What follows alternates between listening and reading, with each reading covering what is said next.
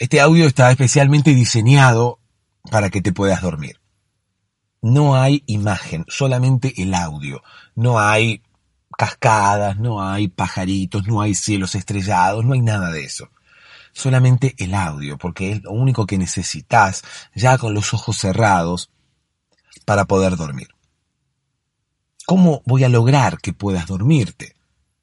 Bueno, como se hizo siempre, contándote una historia, así como nos contaban a nosotros de niños un cuento antes de dormir, o incluso como podemos llegar a contarles hoy nosotros a nuestros niños.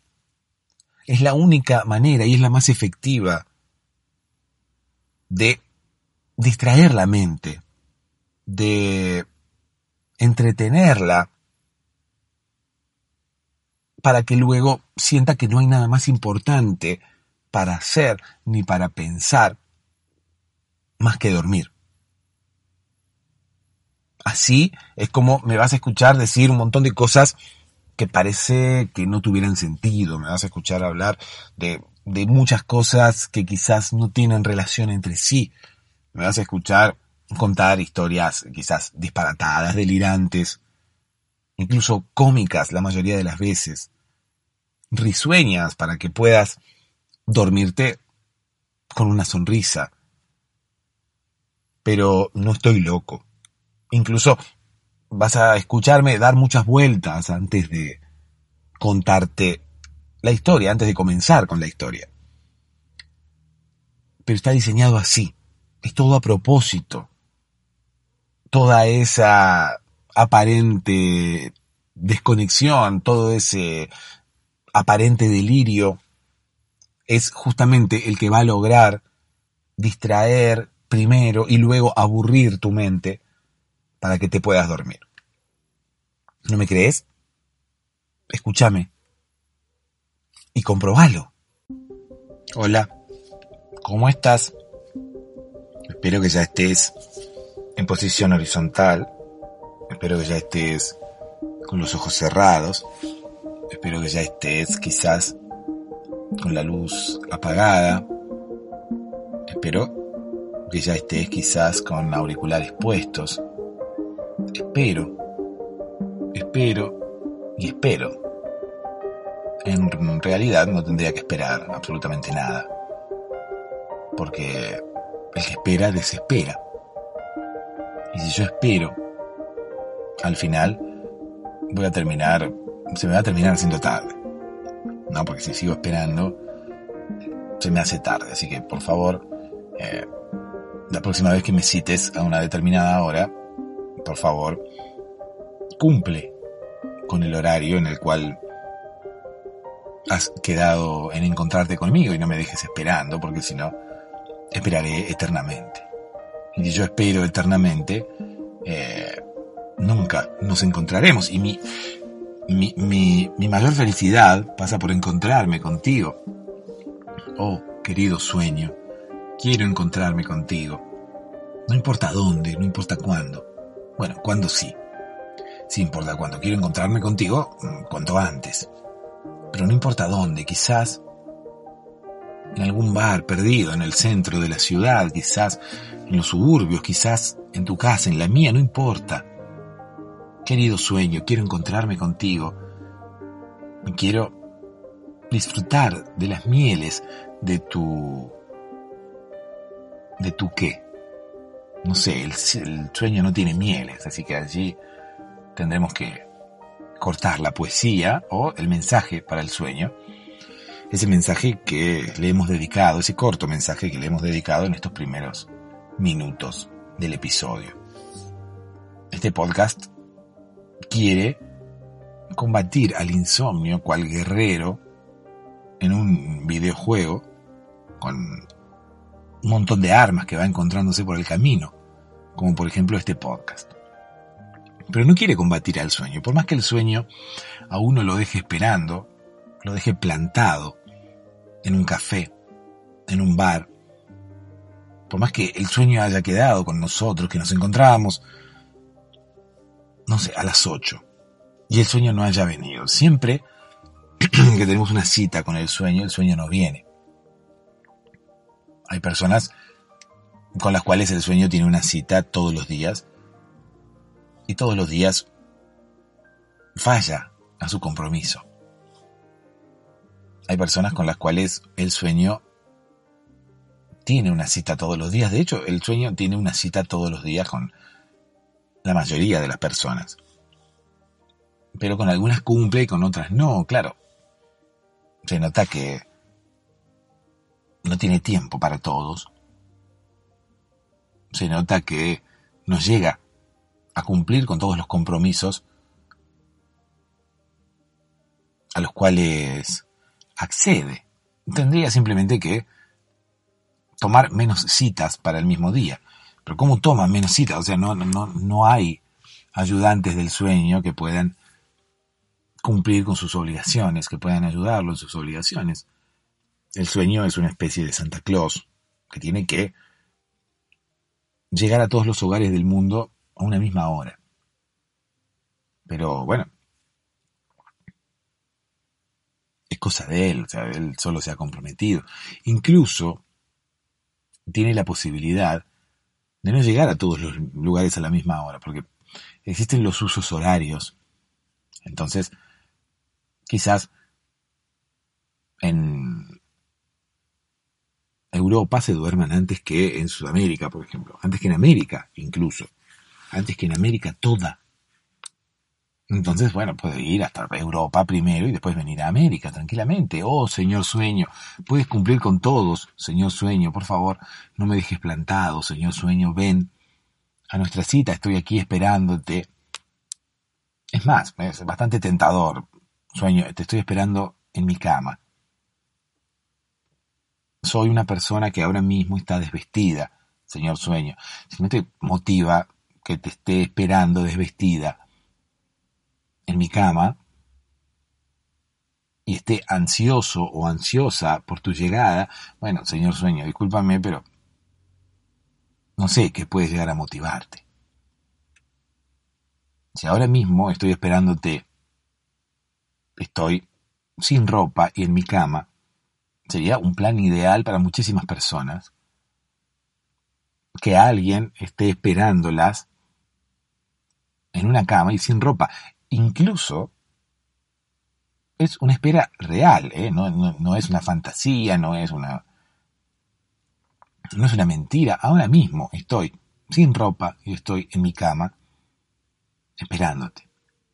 Y tú no vienes, oh sueño que te haces desear, sueño que tienes muchos y muchas pretendientes, y es por eso que no vienes, sueño que tienes muchos compromisos, y es por eso que no vienes ahora mismo quiero que vengas y no vienes. Es por eso que tengo que ponerme a escuchar este podcast para ver si a través de él y por su intermedio puedo llegar a verte, oh sueño. Has llegado tarde, ya es tarde, todavía no has venido. Por eso tengo que recurrir a algo de lo que tengo a mano, este podcast, por ejemplo. Estoy ahora escuchándolo porque tu sueño no has venido. Estoy esperándote hace un tiempo y no has venido a la cita. Sueño, incluso teniendo WhatsApp ahora mismo, no te cuesta nada mandarme un WhatsApp y decirme, mira, voy a llegar cinco minutos más tarde. Pero ven, sueño, oh, maldito sueño, te estoy esperando. Y no vienes. Seguro estás con alguien más. Sueño, yo lo entiendo, eres el sueño, pero por favor no me dejes aquí. Abandonado o abandonada a la, a la abandonada a mi suerte, abandonado a mi suerte. Por favor, no me dejes aquí, señor sueño. Estoy esperándote patreon.com barra podcast para dormirse, para todos aquellos que quieran colaborar con este podcast o con este podcast. No, no dije o con este podcast, sino que digo, oh, señor sueño, oh, es una expresión poética, ¿no? Que, que, indica desesperación o indica, eh, qué sé yo, desengaño, o También puede indicar dolor. ¿No? Te golpeas el codo, por ejemplo. Oh, es, un O al final. Me golpeé el codo, me duele y digo oh. Déjame que te cuente una historia. Hoy voy a contarte acerca de mi viaje, porque me fui a Qatar. Ahora mismo estoy hablando de quién sabe desde dónde. Es por eso que quería contártelo. Luego de 253 horas en avión, pude llegar a Qatar. Me, subí a un avión y me bajé en Madrid, hice conexión en Madrid. Quise conocer alguna, alguna persona en Madrid, cosa de que, no sé, se pueda amenizar de alguna manera la espera, ¿no? Porque la mayoría de las veces uno cuando toma un avión y tiene que hacer una conexión con otro avión, bueno, tiene una escala de unas horas, qué sé yo. Una escala. ¿Por qué se llama escala? Bueno, no lo sé. Porque es una parte de una escalera. Uno tiene que simular que uno sube una escalera cuando viaja de un lugar a otro. El piso vendría a ser el origen, lugar de partida de una persona y el destino tendría que ser el final de la escalera, ¿no? Cuando uno termina de subir la escalera. Entonces, una escala vendría a ser algo en el medio, ¿no? No, no, algo que no llega a ser una escalera, es una escala. Le faltan tres letras para hacer una escalera. Incluso una está cambiada. La última A está cambiada. Bueno, en fin. Luego de una escala en Madrid, en Madrid, en Madrid, Madrid, Madrid, porque, bueno, Madrid hay gente ah, eh, que le dice Madrid. Pero, o sea, no es Madrid, justamente, sino que a mí me suena Madrid porque escucho mal o porque exagero. Porque hay personas que Madrid, Madrid. Parece ser como que esa última D termina sonando como una especie de F. Y otras personas sí, le dicen Madrid, esa cosa que tienen ciertas regiones españolas de no pronunciar la última, la última letra de las palabras, ¿no? Las cosas de la vida son las cosas del querer. Turu, turu, turu, tu. Siempre cuando hablo de los españoles y cuando hablo de aquellos que, que, se que omiten la última letra de las palabras, siempre tomo como referencia la película de las cosas del querer. Pero hay muchas otras, muchos otros ejemplos, pero que no vienen al caso. Bueno, me fui a Qatar. Eh, me tomé un avión, me bajé en Madrid, en el aeropuerto de Baraja, muy lindo aeropuerto, por lo menos por lo que recuerdo. Eh, reitero, tuve que hacer una escala bastante importante, 20 horas de escala fueron, para poder tomarme el otro avión. ¿No? El avión que iba directamente para Qatar, el avión que iba directamente ya ahí a Medio Oriente. Imagínate que desde cualquier parte del mundo Qatar queda lejos. A no ser que, bueno, vivas desde yo, en alguno de los países asiáticos, pero si vivís en cualquier parte del mundo, incluso desde Europa, porque no te creas que tampoco el vuelo desde Madrid fue una cosa muy simple. Ten en cuenta también que muchas personas ahora mismo están yendo hacia Qatar. Muchas personas ya han llegado a Qatar. Entonces es uno de los países que hoy en día está recibiendo quizás la mayor cantidad de turismo en el mundo a la vez. No es un país que reciba, no sé, mucho turismo durante el año y esté de moda, no. Es un país que ahora mismo está recibiendo muchísima cantidad de turismo.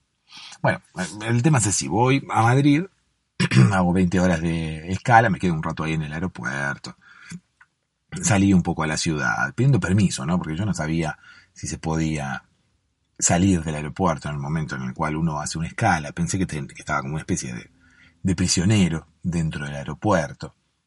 Es más, eh, no sabía siquiera si tenía la posibilidad de moverme de mi asiento, de moverme del lugar que me habían asignado. Bueno, al final sí, hablé con gente ahí en el aeropuerto y le pregunté, digo, ¿puedo salir a tomar aire? Me miraron, ¿no? Como diciendo, ¿qué te pensás? ¿Qué, qué, qué, qué año es? ¿Qué te pensás? es un esclavo. Que yo todo eso lo leo en los ojos de las personas, ¿no? Las personas, había dos guardias de seguridad aeroportuaria allí en el aeropuerto, eh, bueno, justamente, ¿no? Si eran seguridad aeroportuaria, iban a estar allí en el aeropuerto. Bueno, estaban allí en el aeropuerto y me miraron, ¿no? Una cara bastante extraña, porque yo iba eh, eh, con una vestimenta bastante mundialista. ¿Cómo es una vestimenta mundialista? Bueno, vestimenta que tiene que ver con el fútbol, al final. Porque uno va a ver una competencia futbolística, entonces uno tiene que vestirse acorde a la situación. Yo me vestí con toda la indumentaria del equipo, incluso con los botines. Entonces la gente me miraba, ¿no? Porque yo cada vez que caminaba hacía un ruido medio extraño con los botines. Imagínate, caminar por el piso con botines, con tapones, de esos que vienen justamente para jugar al fútbol en césped.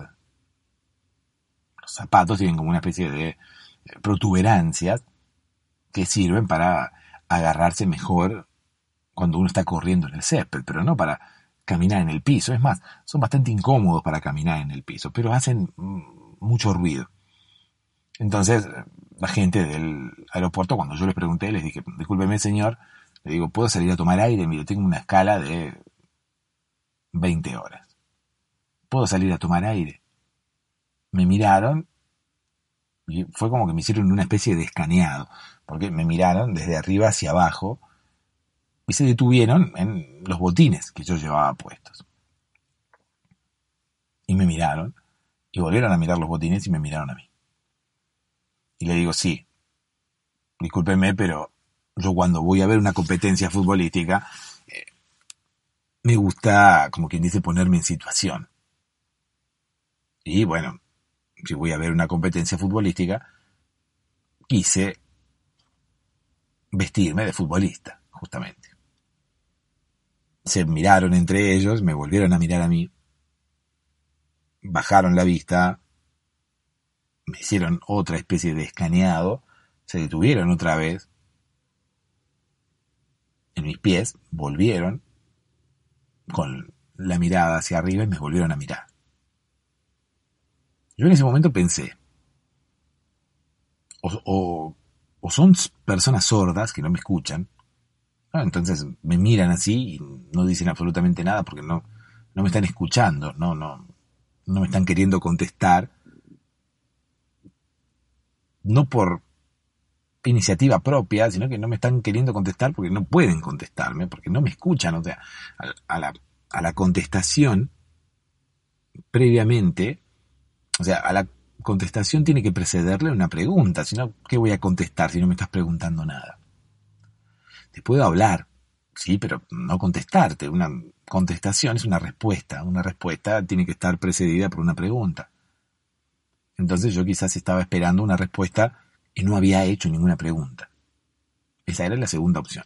La primera era que fueran sordos y no hubieran escuchado mi parlamento, que también pueden responderlo, o sea, quizás no responderlo, pero hacer algún comentario al respecto. Cuando uno tiene una conversación, la conversación es unida y vuelta.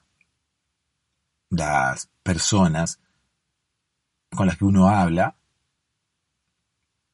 tienen algún tipo de expresión, dan su opinión acerca de una determinada temática y uno les responde y da su opinión también, sin que esas personas le hagan una pregunta. Entonces, bueno, no necesariamente una respuesta, como dije recién, viene precedida de una pregunta. Muchas veces una respuesta es parte de una conversación, que quizás no es una respuesta propiamente dicha. Bueno, sí, es una respuesta que ha sido dicha. Pero bueno, quizás no es una respuesta como tal, no es una respuesta con todas las letras, diría conocido mío. diría, bueno,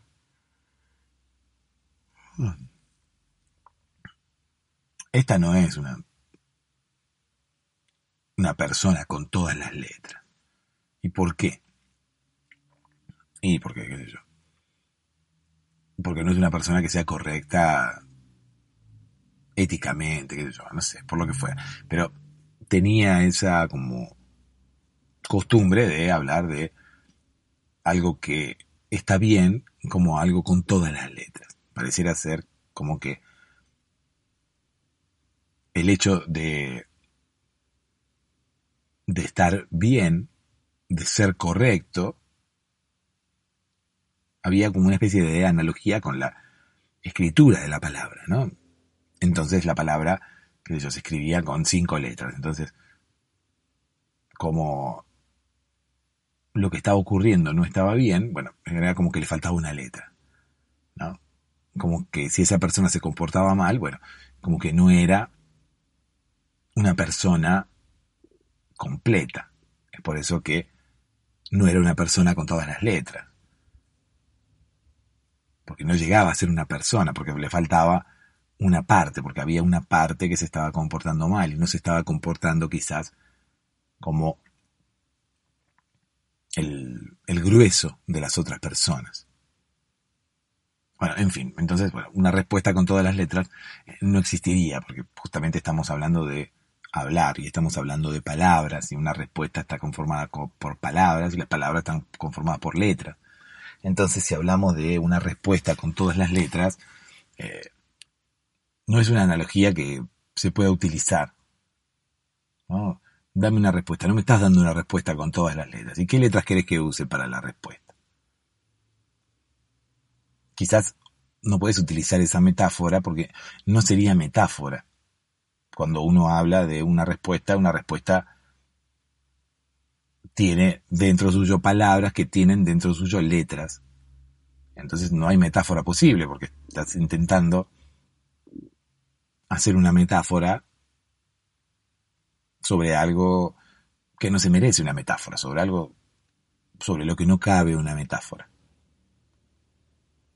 ¿Por qué no cabe una metáfora? Bueno, justamente porque las metáforas la mayoría de las veces hacen una especie de paralelismo entre cosas que no tienen nada que ver por quizás comportamientos o situaciones similares.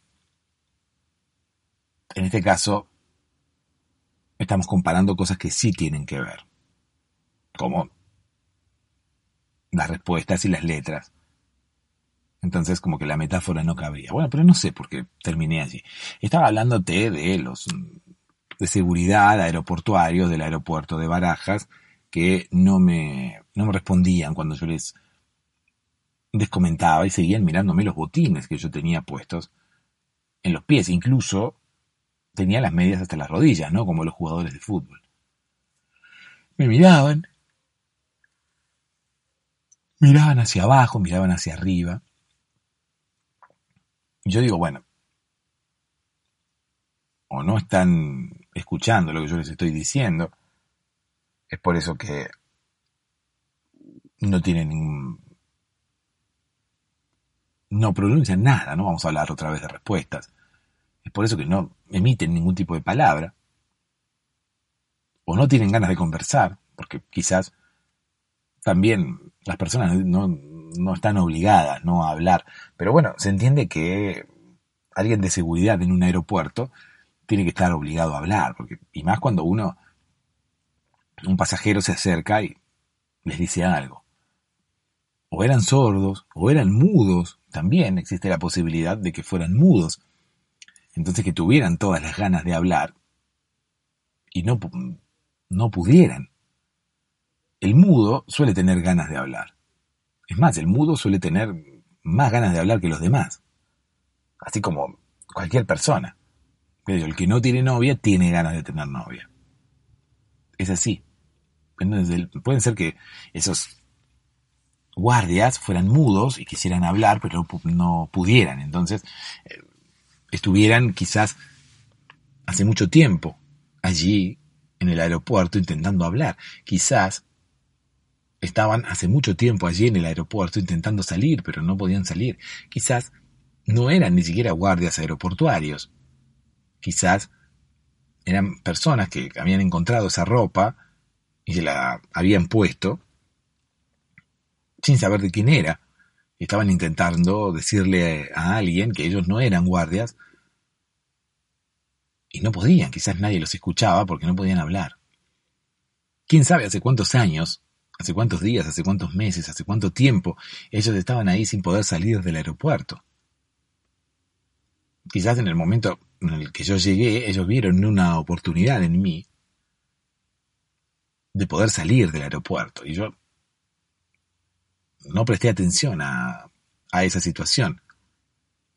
Los vi y pensé que eran guardias aeroportuarios, pero quizás ellos estaban mirando mis botines porque veían en ellos una oportunidad de escape.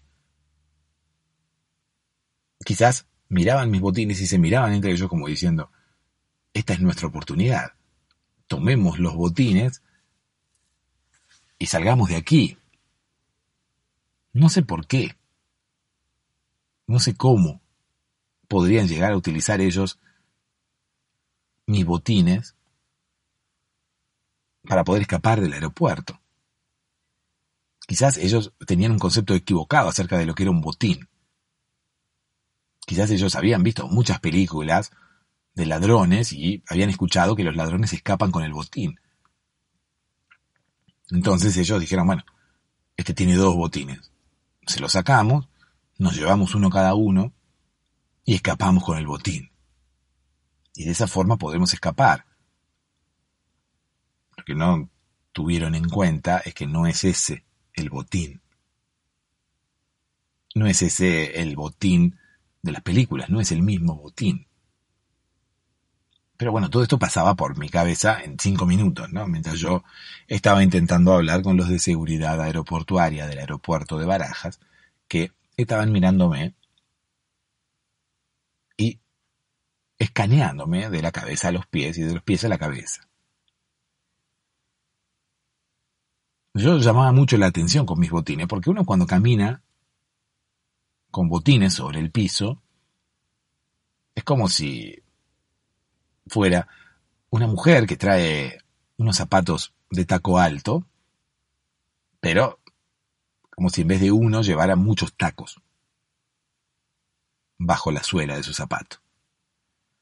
Entonces es, imposible que uno no haga ruido. Entonces yo venía caminando con los botines y todo el mundo se daba vuelta. A lo que yo respondía, bueno, ¿por qué se dan vuelta? ¿Por qué si viene una mujer con tacos no se dan vuelta? Y algunos hombres que estaban allí me respondieron, sí, nos damos vuelta. Y nos retan porque nos damos vuelta, porque dicen que somos machistas. Tiene razón, le digo, señor, pero usted se da vuelta entonces para ver a todo el mundo. Sí, me dice, yo... Todo el mundo que pasa haciendo algún tipo de ruido extraño, me doy vuelta. Pasa una mujer con tacos, me doy vuelta. Pasa usted con los botines, me doy vuelta.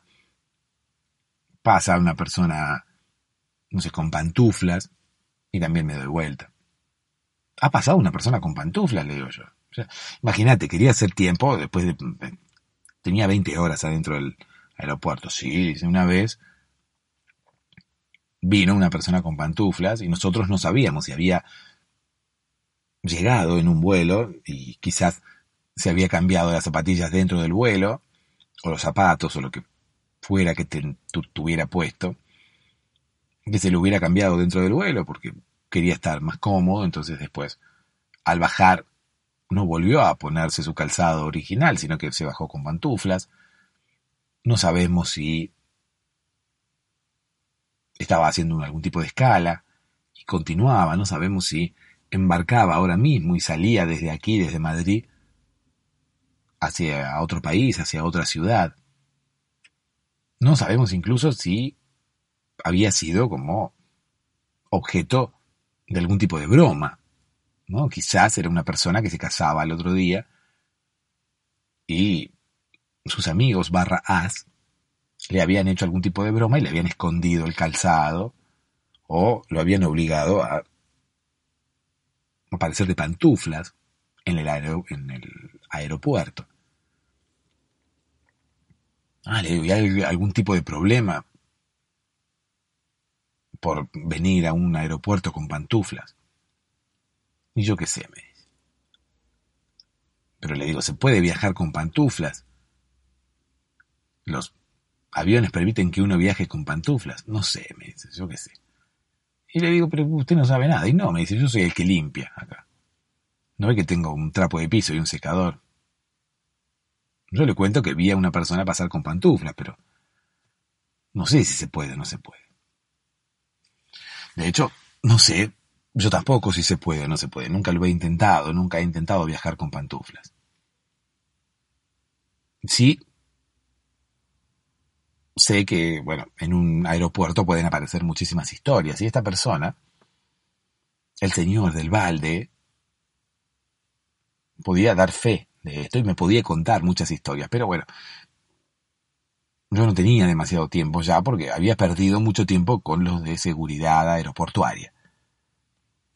Entonces allí hablando con ellos, bueno, hablando, hablando es una manera de decir, ¿no? Yo hablando y ellos sin responderme, pensando quizás que querían o que podían escaparse con mis botines.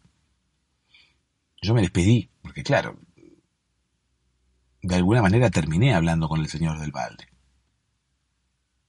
Después de, no sé, dos o tres horas de estar mirándome con los de seguridad aeroportuaria y de estar esperando una respuesta, llegó un momento que, bueno, les dije, discúlpenme, pero debo retirarme.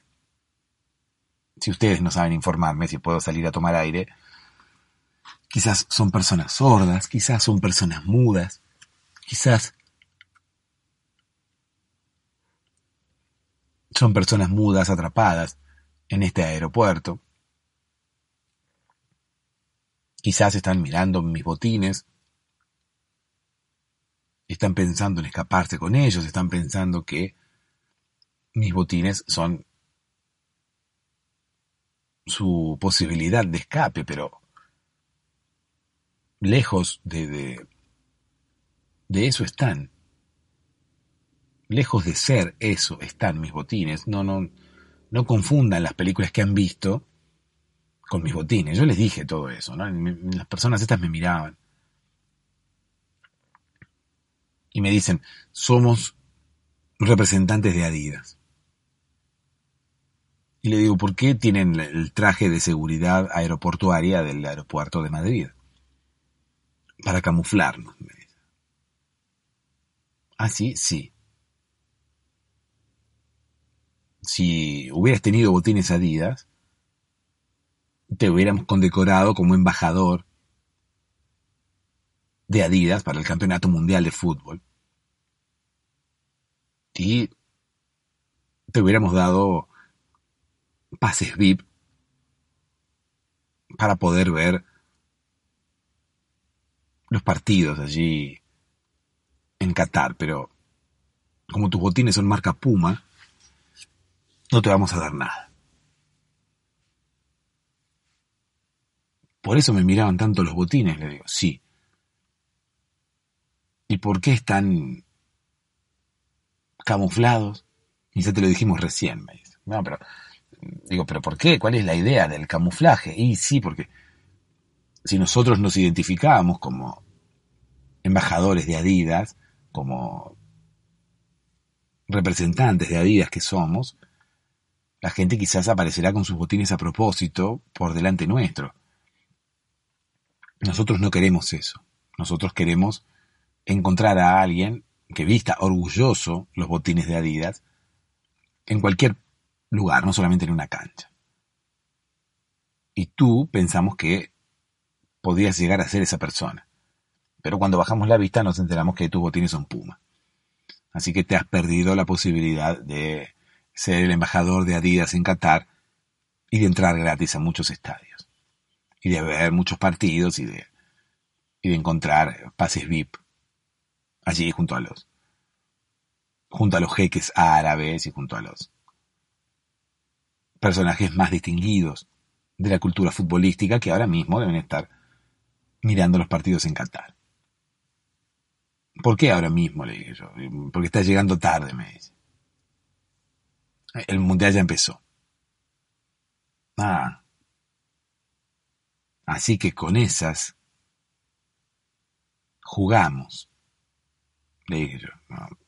Me miraron así como sin entender mucho la frase que yo había emitido y bueno, ni yo entendí mucho lo que dije. Bueno, en fin, me fui. Al final Después de hablar con el señor del Valde también y con los representantes de Adidas, pude tomarme un vuelo hacia Qatar. Bajé en Qatar, un lío terrible de gente, muchas personas asistiendo a la misma vez, los aeropuertos colapsados. Lo que sí, las personas muy amables, ¿eh? muy amables en Qatar. Tanto las personas que me recibieron en el aeropuerto como las personas, eh, todas las personas que, tuve que cruzarme en, en el viaje y en la llegada a Qatar, todos me trataron de forma muy amable, todos se expresaban en inglés, claro, como para poder entenderse. El inglés es un idioma universal, entonces de alguna manera todos hablábamos en inglés para poder comunicarnos y entendernos, ¿no? Tuve un problemilla con el pasaporte, porque el pasaporte cuando uno llega a Qatar, bueno, la tecnología está muy presente, es un país que no tiene ningún tipo de problema económico. Entonces allí, esperando, ¿no? Calculo la afluencia de personas para el campeonato mundial, tienen instaladas unas especies de, unas especies de escáneres para los pasaportes. Entonces, bueno, yo cuando llegué, pasaba el pasaporte por el escáner como cualquier otra persona, pero mi pasaporte no lo leía. ¿Y por qué no lee mi pasaporte? Leo. Y el señor Catarí me miraba, ¿no? Tenía como una especie de sábana puesta arriba de la cabeza, incluso también en el cuerpo. Era algo así como la mascota del mundial, pero hecha persona. Le digo, ¿usted es la mascota del mundial? Y un poco más me pega un cachetazo. Me dice, ¿qué te pasa? En eh, idioma catarí, ¿no? Me dijo, ¿qué te pasa? Como parecía que yo lo estuviera le estuviera haciendo una broma, ¿no? Le estuviera tomando el pelo, pero no, yo le preguntaba en serio. digo, ¿usted es la mascota?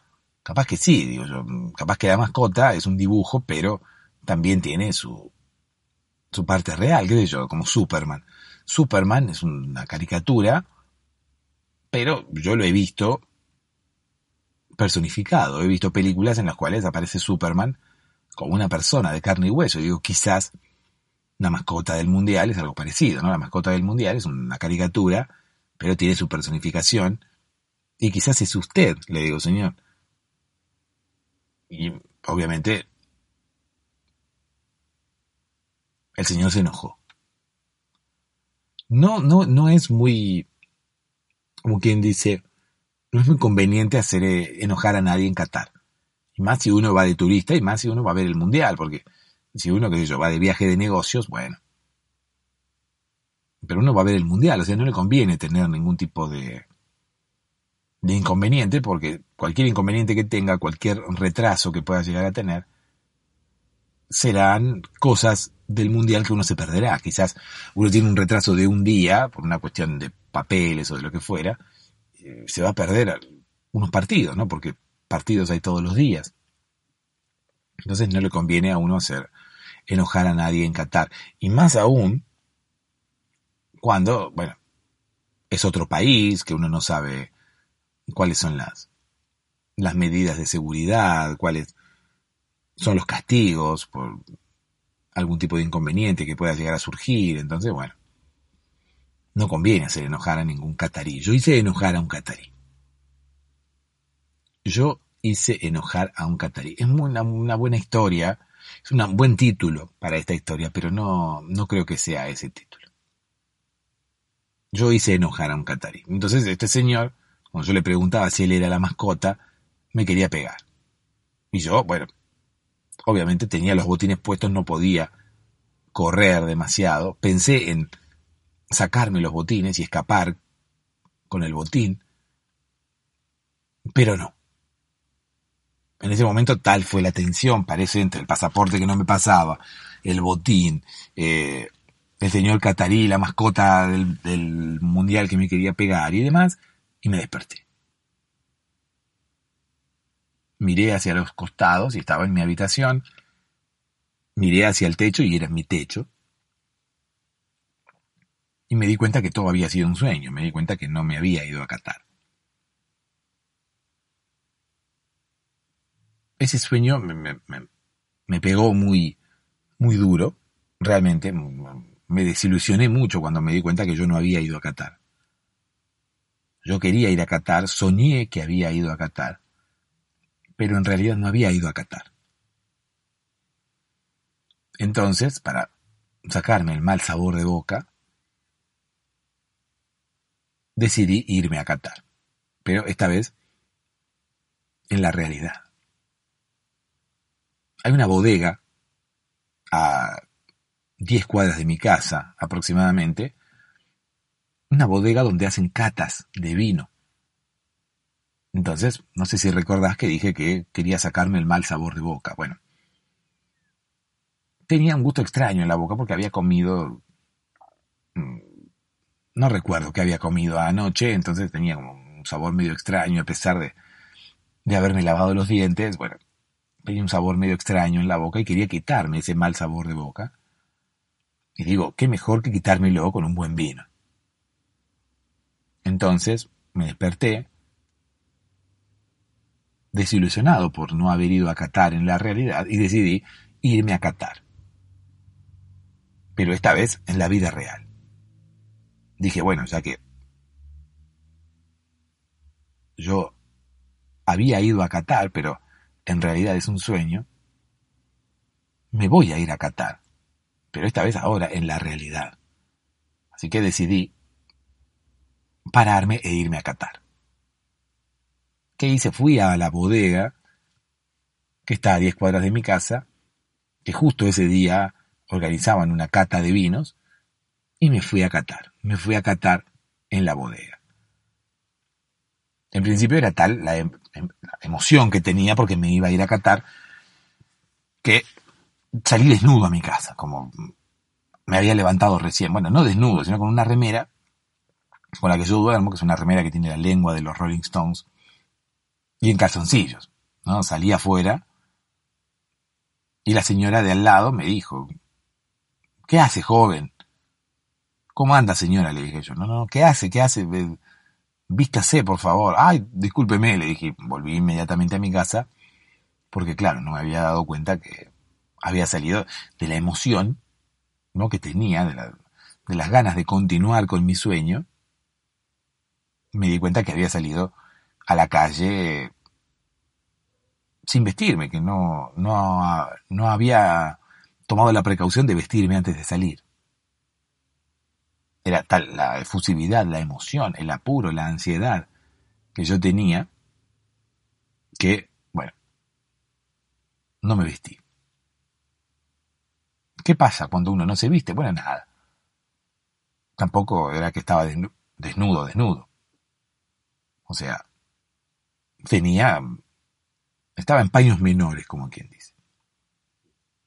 Y el hecho de estar en paños menores no, no, no, es un, no es una infracción, ni aquí, ni en Qatar, ni en ningún lado. Entonces, bueno, fui a mi casa me vestí. Me vestí de una forma media extraña, ¿no? Porque yo quería experimentar lo que había experimentado en el sueño, por lo tanto me vestí de futbolista, me vestí con la camiseta, me vestí con los, eh, con los pantalones cortos, con las medias hasta la rodilla y con los botines. Y así salí. Otra vez me, crucé a la señora de al lado, ¿no? Que se ve que tiene mucho tiempo libre porque estaba todavía en la vereda. me dijo, ¿qué hace joven? ¿Qué se ha puesto? Y a mí ya terminó por cansarme la señora de al lado, ¿no? Entonces yo le dije, ¿qué le importa a usted? Lo que yo me pongo me dijo de poner, ¿qué le importa si yo salgo en calzoncillos o no? ¿Qué le importa, señora? Métase en lo suyo. Yo pensé que estaba soñando todavía. Porque, qué sé yo, viste como le pasa a Leonardo DiCaprio que tiene un sueño delante de otro, adentro de otro, y nunca sabe si está soñando, si está, tiene que girar el trompito ese para ver si está soñando o no, bueno. A mí me pasó más o menos lo mismo. Yo me desperté, pero pensé que estaba todavía en el sueño. Me volví a vestir de jugador de fútbol y salí. Entonces, como que la señora ya me cansó, siempre metiéndose, pero digo, yo siempre fui una persona muy respetuosa y nunca, nunca le dije absolutamente nada. Pero en ese momento digo, ya que estoy soñando, ¿por qué no la mando a freír churros y me saco las ganas, aunque sea en el sueño. Entonces le digo, señora, ¿a usted qué le importa? ¿Qué sé yo? Todo esto. Pensando que estaba soñando, ¿no? Y la señora viene y me da un cachetazo, una bofetada.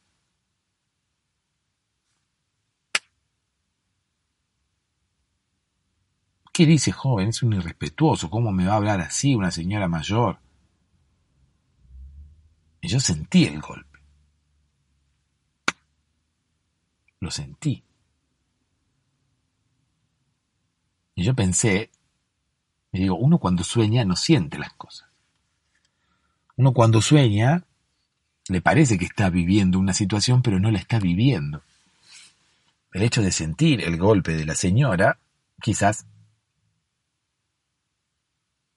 tenga que ver con que esta situación que yo estoy viviendo ahora no es realmente un sueño como yo pienso. Entonces, ahí nomás agarré un trompito y lo giré. Yo siempre llevo un trompito en el bolsillo para girarlo para ver si estoy soñando o no. Eh, no es un trompito como el de Leonardo DiCaprio, este que yo tengo es un trompito de juguetes, uno de cotillones, uno de esos que ponen en las piñatas de los cumpleaños. Pero bueno, sirve. Sirve para saber si uno está soñando o no. Y nomás lo giré. No recordé en ese momento qué era lo que hacía Leonardo DiCaprio, si el trompito tenía que girar, si se tenía que caer, cuánto tiempo tenía que estar girando. No recordé mucho, que era lo que hacía Leonardo DiCaprio. Así que bueno, lo giré y giró un ratito y se cayó. Pensé, digo, bueno, quizás no estoy soñando entonces, quizás esta es la cruda realidad. Pensaba yo mientras giraba el trompito y la señora me miraba como estupefacta, ¿no? Me miraba como, ¿qué hace? Estoy girando un trompito. Aparte me senté en el medio de la vereda a girar el trompito. Una persona que pasó me pateó el trompito. Sin darse cuenta, calculo, ¿no? Espero yo que haya sido sin darse cuenta. Me pateó el trompito. Y le digo, ¿qué haces vos que, me pateas el trompito? Y cuando esa persona vino, volvió. Estaba vestida de blanco. Cuando volvió, como a increparme, como diciendo, yo pateo lo que quiero, pateo el trompito de quien se me antoja, ¿Quién era este señor? Era la mascota del Mundial. Era este señor que estaba en el aeropuerto de Qatar, dentro de mi sueño. Eso me indicó que yo quizás estaba soñando todavía y ahí nomás me desperté. Uno se despierta siempre, es como las series de Netflix, ¿no? Que terminan justo en el peor momento o en el mejor momento. En el momento que vos estás ahí a ver qué va a pasar, qué va a pasar, ¡pum! termina. Y eso te obliga a ver otro episodio de la serie. En este caso yo me desperté. Pero ya no sabía si estaba despierto o no. Porque ya me había despertado cuando la mascota del mundial me quería pegar. En Qatar. Ahora me despierto de nuevo, me doy cuenta que no estoy en Qatar, pero me vuelvo a encontrar con la mascota del mundial. Eso significa que no me había dormido. Eso significa que yo estaba quizás dormido dentro del sueño. Quizás en el mismo sueño me había dormido, había soñado y me desperté. Y seguí soñando. Una vez que me desperté, seguí soñando. Son como dos etapas del sueño. A Leonardo DiCaprio le pasaba lo mismo. Yo me quedé tranquilo porque dije, bueno, si esto le pasa a DiCaprio, ¿por qué no me puede pasar a mí? Así que bueno, me desperté, las dos veces me desperté de la misma forma con la mascota del mundial acercándoseme. Acercándome. Acercándome, me. Y queriendo increparme, ¿no? De alguna manera. La mascota del mundial hecha persona.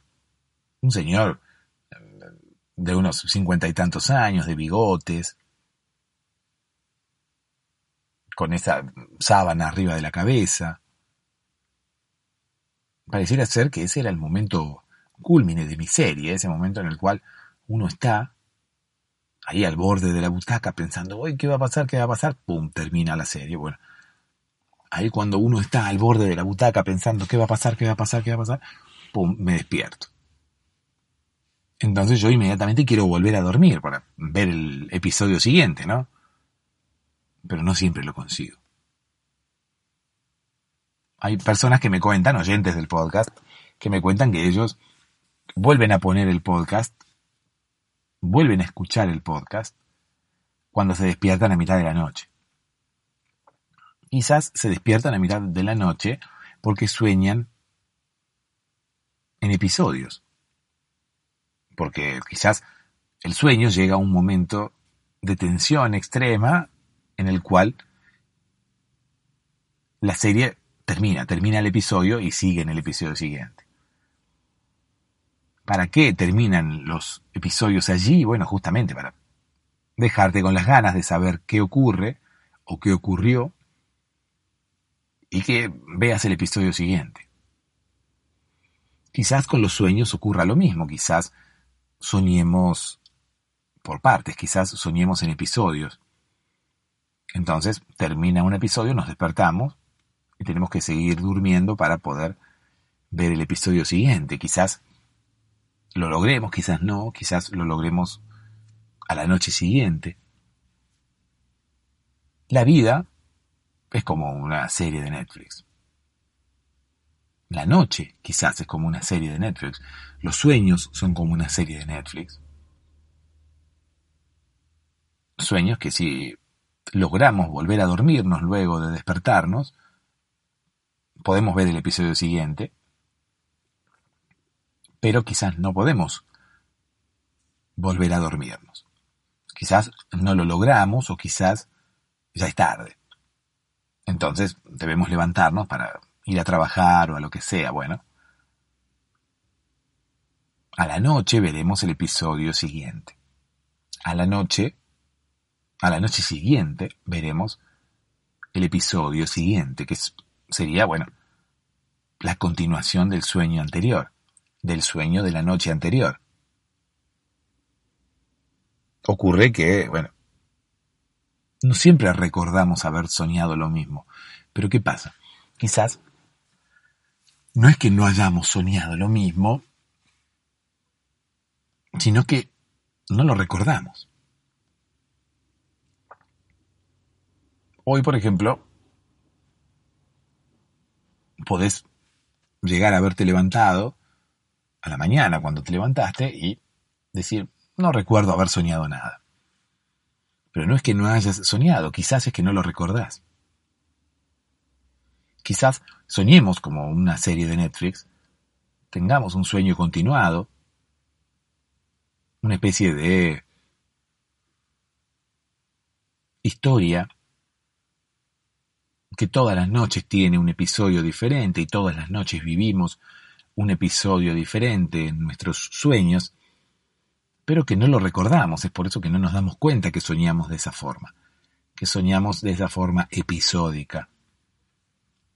Quizás cada vez que recordamos un sueño, alguna noche cada tanto, quizás pensemos que esos sueños no tienen nada que ver entre sí, pero quizás sean episodios aleatorios de nuestros sueños, Quizás si recordamos un sueño hoy y otro dentro de tres meses, quizás sea la misma serie, sea la serie de nuestros sueños, pero quizás nuestros sueños hayan cambiado, o mejor aún, la trama haya cambiado.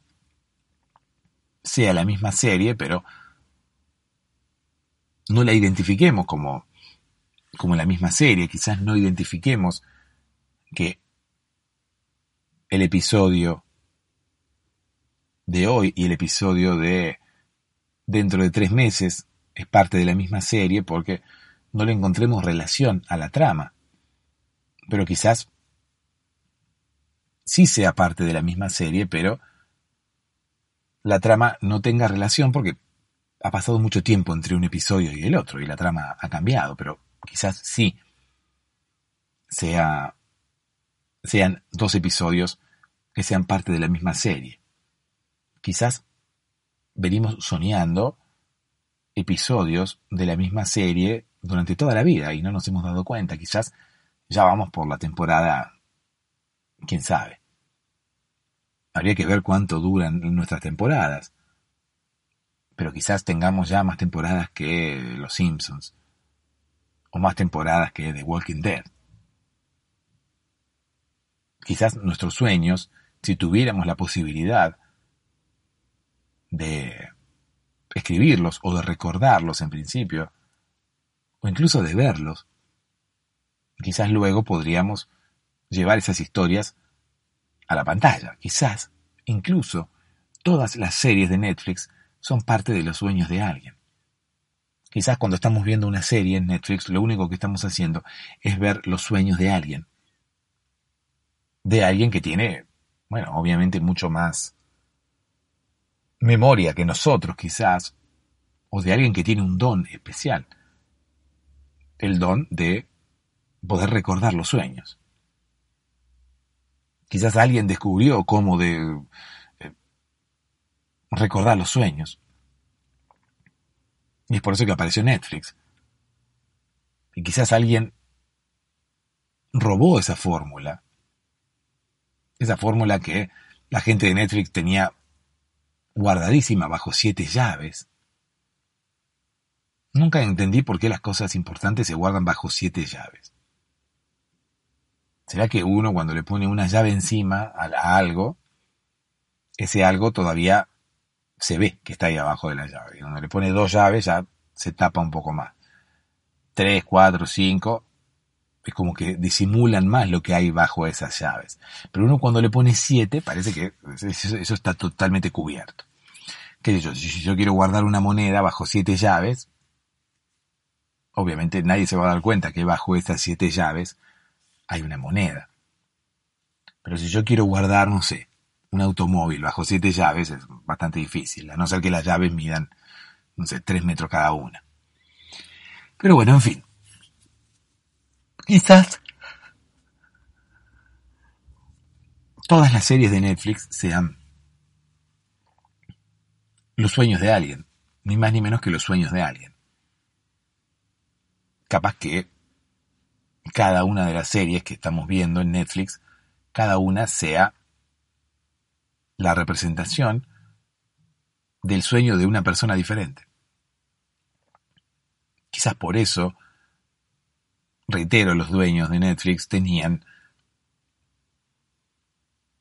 la fórmula para recordar los sueños. Quizás ellos habían encontrado esa fórmula y la tenían guardada, la tenían muy bien guardada, pero quizás alguien se la robó. Quizás otra persona se enteró acerca de cómo poder recordar los sueños y también empezó a implementar. Lo mismo, empezó a recordar sus propios sueños y le pasó la fórmula a otro y esa otra persona empezó a recordar sus sueños también y así fue como empezaron a aparecer otras plataformas de streaming competencias de Netflix, luego de que a Netflix le hayan robado la fórmula para recordar los sueños. Quizás solamente Netflix conocía la forma de recordar los sueños y luego alguien le robó esa fórmula y empezó también a recordar sus sueños e hizo una serie con esa historia y creó Amazon Prime Video. Y quizás Amazon Prime Video compartió la fórmula con una persona a la que creía de confianza, una persona que creía que era su socia, una persona que luego, al conocer la fórmula, se abrió, quiso poner su propia plataforma de streaming y traicionando a Amazon Prime Video, creó Paramount Plus. Y luego, por esas casualidades de la vida, la fórmula también cayó en manos de la gente de Disney. Y Disney creó Disney Plus y Star Plus. Y quizás, bueno, alguien publicó la fórmula en Internet. Y esa fórmula alguien más la tomó, pudo recordar sus sueños, y creó series con sus sueños y creó también HBO Max. Y así, cada persona que se entere acerca de la fórmula para recordar los sueños, creará otra plataforma de streaming. Y quizás esta situación no tenga fin, quizás tengamos plataformas de streaming eternamente. Quizás todos los años aparezca una plataforma de streaming nueva hasta que estemos llenos de plataformas de streaming. Quizás en algún momento tengamos tantas plataformas de streaming como contenido para, para consumir. Quizás en un futuro cada plataforma de streaming tenga solamente una serie o una película. Quizás en un futuro cada serie o cada película se produzca de forma independiente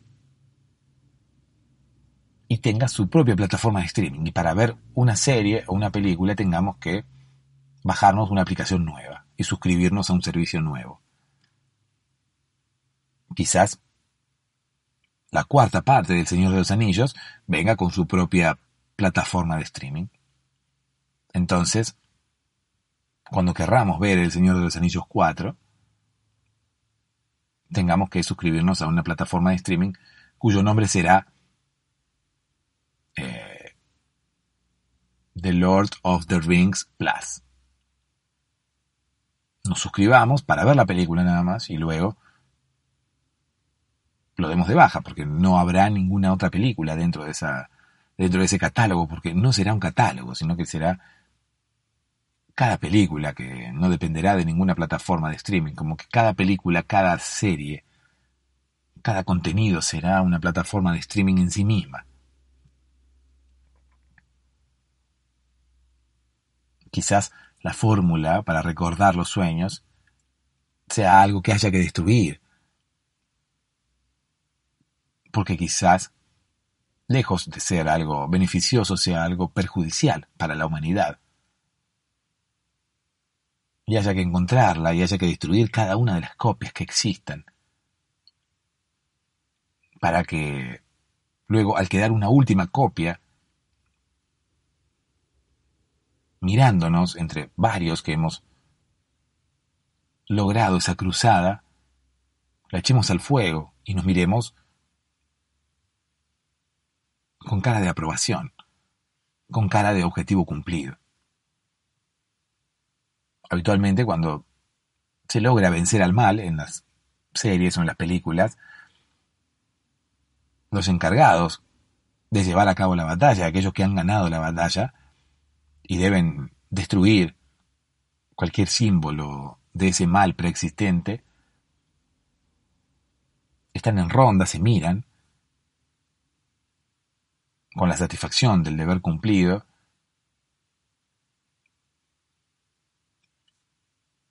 y asienten.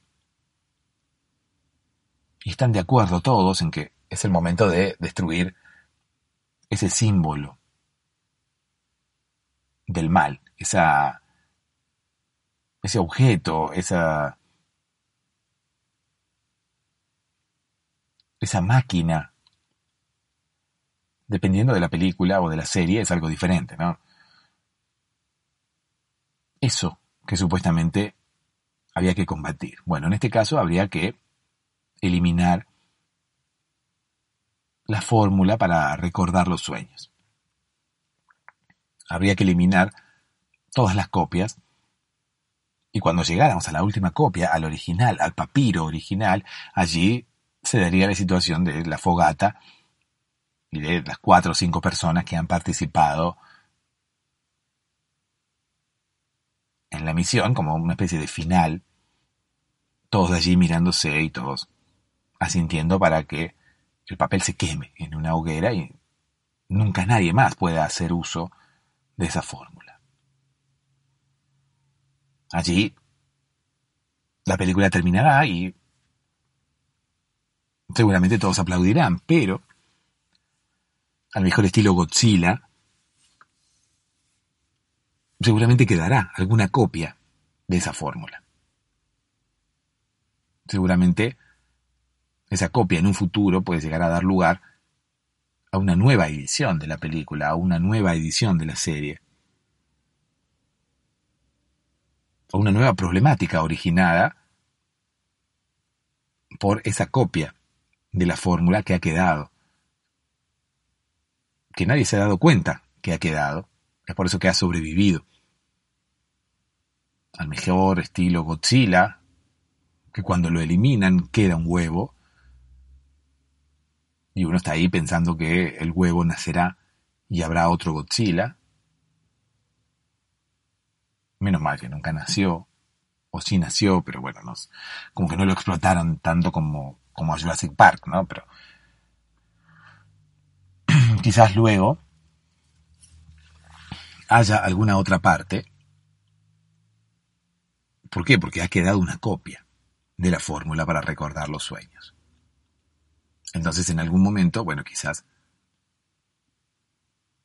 alguien haga uso de esa copia y aparezca una nueva plataforma de streaming dentro de varios años, cuando ya todos habían olvidado esa, esa epidemia de plataformas de streaming. En fin, giré un trompo, vino la mascota del mundial y me desperté otra vez. Entonces digo, bueno, esta es la realidad, será la realidad, no será la realidad, bueno, nunca lo supe. Quise irme a Qatar, a la bodega que está a 10 cuadras de mi casa, pero no me animé, tuve miedo de que todavía estuviera soñando. Tuve miedo de salir en paños menores y pensar que estaba soñando y que en realidad estuviera despierto. Tuve miedo de enojarme con la señora de al lado, pensando que estaba soñando, pero que en realidad estuviera despierto. Tuve miedo de ponerme los botines y que me encontrara con alguien de seguridad aeroportuaria de Madrid y que me ofrecieran algo que luego no me iban a poder dar. Tuve miedo de, de, no saber si estoy despierto o no. Tuve miedo de no saber si estoy despierto o dormido, así que decidí no ir a Qatar. Tenía todas las ganas de irme a Qatar, pero al final no fui. Quizás algún día vaya a Qatar. O quizás fui a Qatar y como me excedí en la cantidad de vino que tomé, quizás ahora mismo no esté ni dormido ni despierto, sino que borracho, inventando toda esta historia, ¿no? Que es producto de mi borrachera y no necesariamente de mi condición de dormido o despierto. En fin, lo que recuerdo es que cuando la mascota del mundial quiso venir a hablarme, me desperté otra vez. No sé si me desperté realmente o estaba dormido y me desperté dentro del sueño. Pero decidí no ir a Qatar. Decidí volver a dormir. quizás en algún momento me despierte nuevamente y tenga las cosas más en claro. O quizás nunca me dormí y todavía estoy catando vinos y reitero, toda esta historia es producto de la borrachera en la cual estoy sumido y que seguramente me llevará a volver a dormirme. Habitualmente la, la borrachera conduce al sueño, ¿no? Habitualmente una borrachera termina en sueño. Así que quizás cuando me duerma nuevamente, vuelva a soñar y esto sea una especie de bucle infinito. Quizás esta, esta misma historia no exista Quizás ahora mismo esté dormido o esté soñando que estoy contando esta historia. Sea como fuere, no voy a privarme, como ya me privé de ir a Qatar, no voy a privarme de desearte dulces sueños.